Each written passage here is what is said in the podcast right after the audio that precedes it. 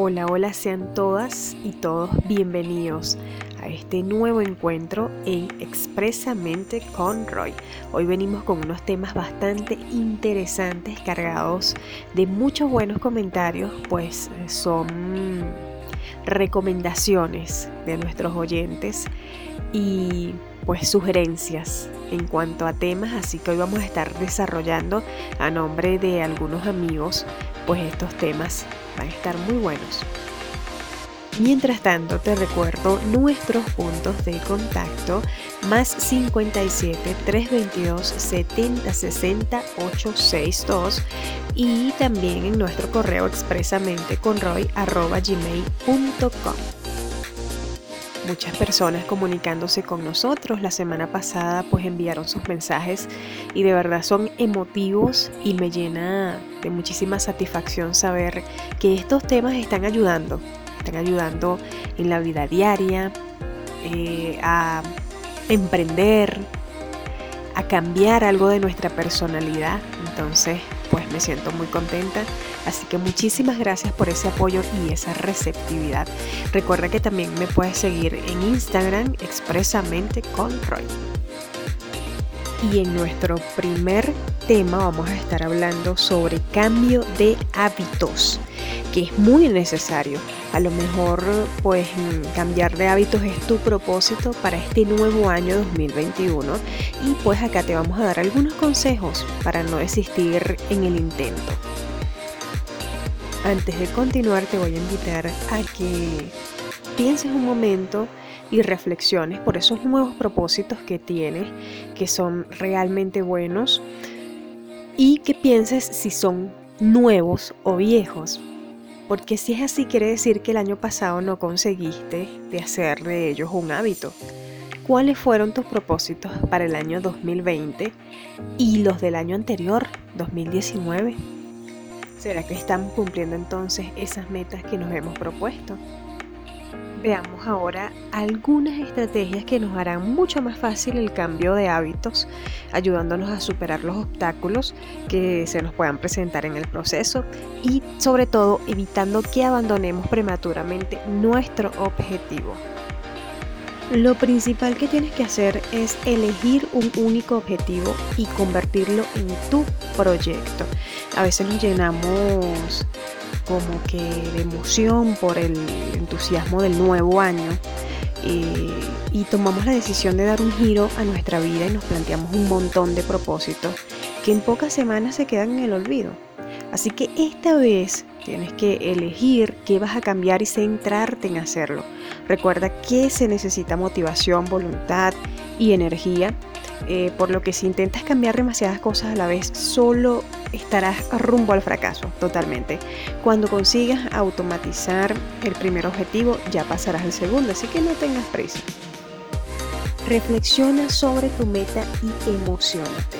Tienes que tener muy claro qué es lo que quieres, por qué y para qué vas a cambiar. Es importante que lo hagas porque de las respuestas que te des va a depender tu motivación durante todo el proceso. También vas a, aprender a, identificar tus emociones, cómo te sientes con ese nuevo hábito, qué vas a conseguir, cómo mejorará tu vida. Hazle un hueco a tu día a día. Un huequito. Independientemente del objetivo que te hayas propuesto, si no le reservas tiempo en tu agenda para poder realizarlo, no lograrás convertirlo en rutina.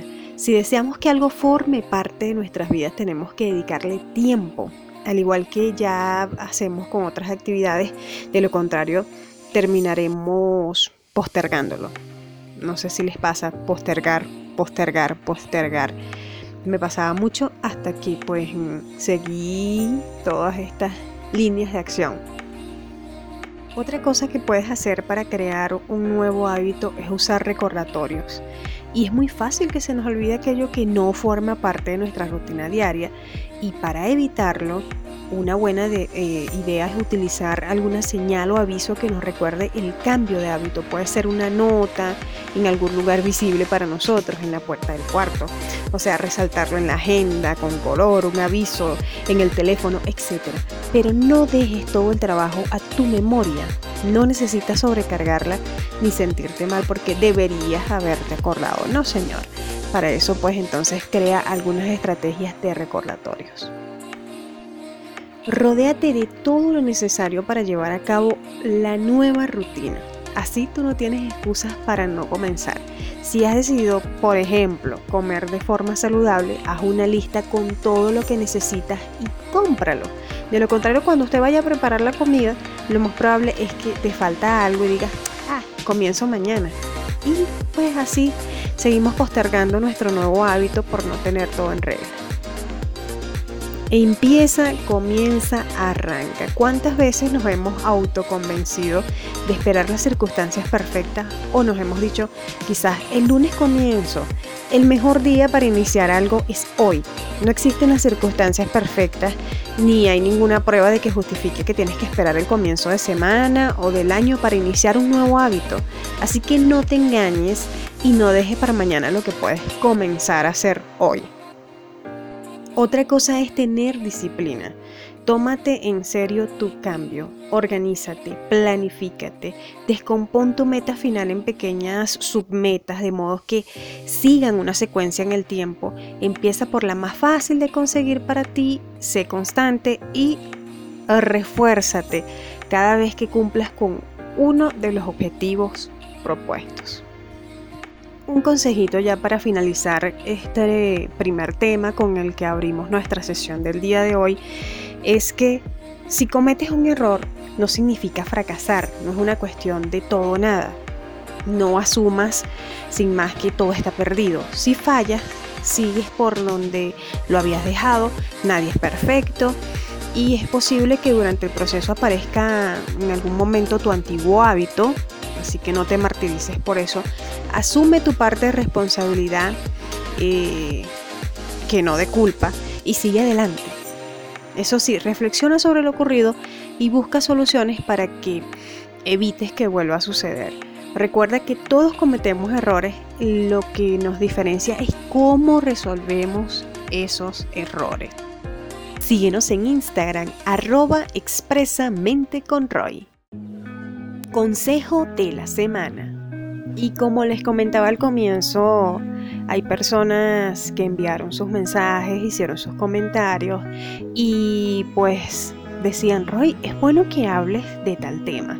Tengo un amigo en especial al cual le envío eh, todos mis afectos y me comentaba sobre que si tuviéramos todo en la vida sería muy aburrido me daba ideas sobre hablar de este tema y de verdad que sí, chicos. ¿Saben que el fracaso es una de las claves del éxito? Este eh, segmento o este momento va dedicado a estas personas que tienen sed de éxito o que quizás han alcanzado el éxito. Vemos a personas que pues han encontrado aquello que, aquello que han buscado, aquello que eh, han anhelado, ese sueño lo han encontrado. Pero ustedes creen que para esa persona fue fácil.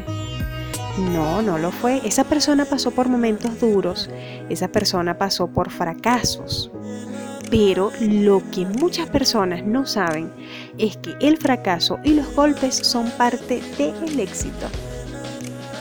En esta época de evolución vertiginosa, por así decirlo, es preciso romper con muchas ideas erróneas sobre el éxito y el fracaso. Esto dificulta el logro de nuestras metas. El miedo al fracaso que se nos ha inculcado desde niños, ¿o no? ¿O no? Claro que sí, en el entorno en el que vivimos es mm, responsable de que muchas personas se queden paradas aterrorizadas por el miedo a que algo salga mal, al pánico de cometer algún error con el que tantas veces se nos reprocha a edades muy tempranas. A todos nos ha pasado muchas veces ante una situación de riesgo a fracasar, nos quedamos bloqueados, eludimos la toma de decisiones, evitamos responsabilizarnos y nuestros proyectos se quedan en donde? En el aire. Aunque nuestra mente nos proporcione decenas de excusas y autojustificaciones, la realidad es que mm, nos da miedo, pasamos por el miedo. En el actual contexto empresarial, que, es bastante, hay muchísimas personas que en este momento están buscando la forma de emprender. Y hay muchísimas personas que son empresarios sin saberlo. Pues quienes tengan miedo a fracasar de forma constante jamás intentarán nuevas ideas ni se embarcarán en proyectos innovadores. No podrán mantener una actitud competitiva ante quienes sí se arriesgan y emprenden cosas nuevas. Tenemos tendencia a la seguridad, a no correr riesgo a repetir y repetir las cosas que algunas veces mm, han funcionado y le han funcionado a otros y decimos, no sé si está bien, ¿para qué volver a intentarlo? Pero los proyectos basados en la repetición o imitación de lo que hacen los demás ya no son suficientes para garantizar el éxito. Estamos innovando, estamos en un momento de innovación. Albert Einstein decía, si buscas resultados distintos, no hagas siempre lo mismo. Solamente aquellos que fracasan una y otra vez y siguen adelante alcanzarán el éxito, porque estamos en un entorno innovador en el cual es necesario incitar a la acción y a experimentar, a expresar de que mm, esta forma de actuar multiplique las probabilidades de fracasar. Solo fracasa quien lo intenta, así que debemos intentarlo una y otra vez, fracasar lo antes posible, aprender de ese error y seguir adelante. Cuantos más fracasos, más información tendremos sobre los caminos que no tenemos que seguir. Es más lograr el éxito a la primera debido a la suerte puede ser muy peligroso porque no sabremos los motivos reales por los cuales eh, tuvimos el éxito y el batacazo posterior puede ser enorme, puesto que cuando caemos desde muy alto, el golpe es mucho más duro, ¿sí o no? Hay que entender que el fracaso habitualmente no es una catástrofe, es solo una etapa en un camino que nos exige más dedicación revisar la estrategia para mejorarla o simplemente replantearnos la meta porque quizás no era alcanzable. Lo cierto es que el consejo de esta semana es que si lo tuvieras todo en la vida, pues no tendría sabor ni sentido y que los fracasos nos ayudan, nos ayudan a superarnos, nos ayudan a ser mejores, nos ayudan a corregir muchísimos ámbitos en nuestra vida. Así que si usted ha fracasado, levántese con su cabeza bien en alto porque vienen muchísimas oportunidades. Si deseas ser parte de nuestros anunciantes, comunícate. Más 57 322 7060 862 o al correo expresamente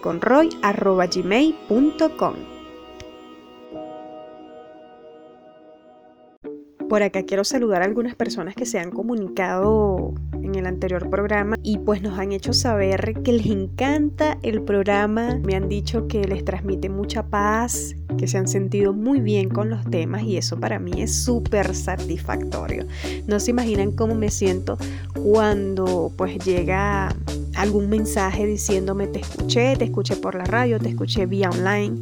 De verdad que quiero agradecerles a todos ese apoyo, es incondicional y es un motor para mí. Así que quiero saludar a Pedro, mi hermano, en el callejón San Pablo. Ustedes dirán, ¿dónde queda esto? Esto queda en el estado Falcón, Venezuela. También a mi querido amigo Carlos, también está allí en el callejón San Pablo. Él es adoptado, él es de la ciudad de Barquisimeto, pero bueno, pues está en Churuguara. Le ha encantado el pueblo y pues allí se mantiene. Así que un saludo para él también y muchísimas gracias por sus expectativas. También a nuestra querida amiga y vecina Doris Arias, quien nos escucha y pues se sintió muy complacida con el programa anterior, así que un abrazo para ti amiga en el sector Los Países, esto es en Venezuela, Estado Falcón, también a mi familia, Daniel, Diego, Samir y Samira. Estos son mis sobrinitos, así que un saludo para ellos. Claro, claro, y Santiago, no se me puede olvidar. También a mi madre querida, que sé que es fiel oyente de este programa y de alguna manera nos mantenemos conectadas, Maritza o Gladys, países. Así que pues le envío un gran abrazo y pues mm, espero pronto, pronto estar por allá saludándolos y abrazándolos. También a la familia Díaz en los países, que sé que siempre he contado con el apoyo pues de esta familia, así que un gran abrazo. A mi amigo Julio, él se encuentra en Perú. Le ha encantado el programa, así que un saludo para ti, Julio. También a Etniomar, Jenny y Eduardo desde Colombia. Nos enviaron sus saludos les encantó sus sugerencias eh, en cuanto a temas que les gustaría escuchar. Así que desde acá les agradezco, les agradezco el apoyo. También a Salvador Pimentel desde Ecuador. Así que si tú quieres tu saludo para la próxima semana, solo tienes que comunicarte al más 57 322 70 60 862. Te recuerdo que esto es expresamente con Roy. Aquí pensando. Y en la sección de Aquí pensando, el día de hoy hablaremos de cómo emprender un negocio. Estoy pensando en eso y es que hay cuatro pasos para tener el éxito. Muchas personas saben que nacieron para ser grandes líderes y tener su propia empresa, es algo que fluye desde adentro. Sin embargo, ¿cómo emprender un negocio? Es una de las preguntas que con más frecuencia se plantean muchísimas personas, la mayoría tienen eso en su cabeza.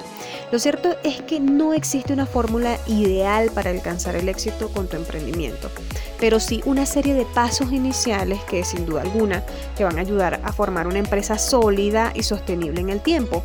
Estos son cuatro cuatro pasos que te enseñarán cómo emprender un negocio exitoso. Y lo principal que se debe hacer es preguntarse por qué quiero hacerlo. Si bien un negocio exitoso trae consigo dinero, esta no debe ser tu principal motivación. Sí, es como que pues la base, pero no debería ser tu principal motivación. Los emprendedores cuya meta mayor es adquirir grandes cantidades de capital financiero son los primeros que abandonan el camino cuando se torna difícil. Es por eso que tienes que preguntarte en qué quieres emprender y cuáles son las razones que te llevarán a afrontar los riesgos que pues esto lleva consigo. Si tu pasión por lo que haces, tus deseos de superación o tus ideales para hacer un mundo mejor están por encima de la ambición, felicidades, pues podemos pasar al segundo punto. No busques clientes para tu producto, encuentra el producto ideal para tus clientes. De esta forma llegarán sin el menor esfuerzo. Pregúntate si lo que quieres ofrecer representa un valor significativo para las personas o la sociedad, sino de qué forma puedes llegar a hacerlo. Sumérgete en tu mercado objetivo, Indaga en tus necesidades, en las necesidades de las demás personas, sus frustraciones o su estilo de vida y esto te permitirá ofrecer un valor agregado y diferenciarte de los demás. Plantea tu modelo de negocio. Es hora de aterrizar tus ideas y visualizar tu negocio en un plan sólido y rentable a largo plazo. Para esto debes responder las siguientes preguntas. Bien, ¿ya buscaste papel y lápiz? Muy bien. Entonces, ¿cuál es mi producto o servicio? Piensa en todas las opciones que tienes. Piensa también, ¿tengo la capacidad de fabricarlo o por el contrario, yo soy quien va a comercializarlo? ¿A través de qué medios y canales llevaré mi producto o servicio a las personas? ¿Cuál es el valor diferenciador de mi negocio frente a la competencia. Tengo que ser diferente porque las personas deberían escogerme a mí y no a otros. Siempre, siempre, siempre en tu modelo de negocio vas a tener competencia. Lo importante es que la persona te prefiera a ti en vez de los demás. Una vez que respondas estas preguntas y todas las relacionadas con el desarrollo inicial de tu idea, puedes continuar. ¿Y de qué forma? Bueno, elabora un plan de negocios. Y esto es algo que siempre hago cuando quiero emprender un proyecto. Es tomar papel y lápiz y escribir el conjunto de parámetros a seguir, objetivos a alcanzar en el marco de, la empresa. Pues. Puede ser una representación del modelo que seguirá la empresa y sus empleados, así como las estructuras que rigen el, el comportamiento de la misma, su entorno esta eh, será como una base y te va a ayudar a marcar las pautas de tu negocio para que todo esté bajo control una vez que tú logres hacerlo realidad. Te recuerdo que todo emprendedor debe saber que tiene riesgos. Pueden ser positivos como negativos. Lo importante es que perseveres y luches por lo que tú deseas, por lo que deseas sacar al mercado. Así que no te rindas fuerza y adelante. Escuchas expresamente con Roy. Más 57 322 70 60 862.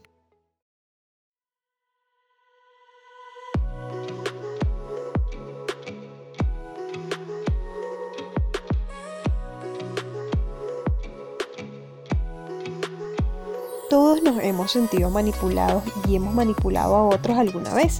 Aquí tenemos algunos consejos para evitar que vuelva a ocurrir. ¿Cómo evitar la manipulación? Toma nota. Las personas estamos constantemente manipulando y siendo manipuladas. La mayoría de las veces no somos conscientes de ello, porque se ha convertido en una respuesta completamente automática. Sin embargo, manipulando caer en la manipulación, nosotros estamos atentando contra la libertad tanto propia como ajena. Y ustedes se preguntarán, ¿por qué manipulamos? Las personas actuamos de la mejor forma que sabemos a cada momento, aunque esto no significa que siempre lo hagamos de la forma correcta. Tenemos una gran parte animal y nuestro objetivo se basa en buscar el placer y evitar el dolor. Cuando tomamos una decisión, valoramos los pros y los contras, nos colocamos en una postura imparcial. Sin embargo, a pesar de que nos consideremos en gran medida racionales, todavía estamos muy lejos de actuar de forma, de forma 100% intelectual, racional o lógica. Nos guiamos por nuestras emociones y por las reacciones automáticas que venimos perfeccionando desde hace muchísimos años. ¿Desde cuándo manipulamos? Ya desde la más tierna infancia observamos conductas de manipulación exageradas por parte de los más pequeños. El ejemplo claro es la típica escena en la que el padre o la madre se aleja del niño, el niño comienza a llorar desconsoladamente, en cuanto vuelve parece que su expresión emocional cambia drásticamente, no hay ni rastro de llanto ni de desconsuelo. Lo mismo ocurre, aunque sofisticado, con niños algo más mayores cuando quieren algo y los padres se niegan a comprarlo. Como solemos decir, este, agarran una rabieta, pues se baten en el piso y todo lo demás. Esto es manipulación. En el caso de los bebés, al no tener otra forma de comunicar aquello que sienten y quieren, es completamente comprensible que ocurra estas estrategias. Sin embargo, eh, nosotros contamos con una gran gama de comportamientos que nos permiten liberarnos de la manipulación. Pero ¿cómo evitar la manipulación? Existen cuatro tipos de manipulación. La adulación, la hostilidad, la desatención y el victimismo. Eh, cuando nosotros intentamos jugar estas estrategias o, hacemos esto pues de manipular, estamos jugando un papelón. Cuando pretendo suscitar atención y culpabilidad, juego el papel de víctima. ¿sí? Cuando mi intención es intimidar para conseguir mis objetivos, juego el papel de verdugo, etc. Para evitar caer en la manipulación eh, de otro, debo seguir tres sencillos pasos. Primero, identifica cuándo está jugando un papel. Él o la manipulador, manipuladora está demandando algo de ti. Date cuenta de cuando se convierte en un actor para conseguir aquello que quiere. Identifica cuál es su papel, verdugo, víctima, adulador hmm, y la forma de manipulación que le sigue. Ten compasión y sonríe. Para que el teatro pierda el poder sobre ti y seas tú quien lo recupere, lo más importante es quitar mm, hierro a la situación. La sonrisa rompe inmediatamente los patrones de conducta condicionados. Tienes delante de ti a una estrella de Hollywood. Has visto el teatro como una espectadora o un espectador y no desde adentro. Así que, ¿qué puedo hacer con esto? Sonríe. No se trata de soltar una carcajada sarcástica. Em, la persona que te está tratando de manipular probablemente no se haya leído un artículo de esto o no haya escuchado este programa y quedará pero perpleja. Se trata de una sonrisa interna, amable y juguetona. Estás atendiendo eh, a que somos seres humanos, que esos papeles los jugamos todos y que cada uno lo hace lo mejor que puede o sabe. Pero te has dado cuenta de la manipulación en esta ocasión y tienes la intención de resolverlo con amabilidad y lo mejor es una sonrisa. Respira y actúa. Ahora que ya has identificado a la persona pues que está haciendo un papelón o que está actuando, ya has encontrado pues un absurdo, es el momento de pasar a la acción consciente. Ahora es el momento de ejecutar una respuesta libre, sin ataduras, ni para ti ni para los demás. Es el momento de enseñarle a la otra persona que no eres víctima de ninguna manipulación, pero que estás ahí para escucharla y negociar un trato justo. Yo te, te digo que para que te sientas más seguro o más segura de ti mismo, evita actuar para satisfacer a los que te rodean. Y esto lo hemos venido hablando. Tienes que vivir para ti y saber cuándo estás cayendo en manipulaciones, bien sea de tu mamá, bien sea de tu papá, bien sea de algún familiar, de algún amigo o hasta de tu propia pareja. Porque nadie tiene el derecho de abusar de nosotros, pero nosotros tenemos el poder para que para evitar para evitar esto de una vez por todas. Y hasta aquí expresamente con Roy. Así que yo me despido, será hasta una próxima oportunidad. Recuerda que si has enviado tus mensajes, tus correos, los estaremos leyendo y para la próxima semana estaremos dándote los saludos o estaremos hablando de algún tema que para ti sea interesante. Así que me despido con todo el placer y el gusto del mundo. Quien habló para todos ustedes, Roymar Rodríguez, coach con PNL desde Bogotá, Colombia. Un abrazo bien grande, se me cuidan y pues pórtense bien.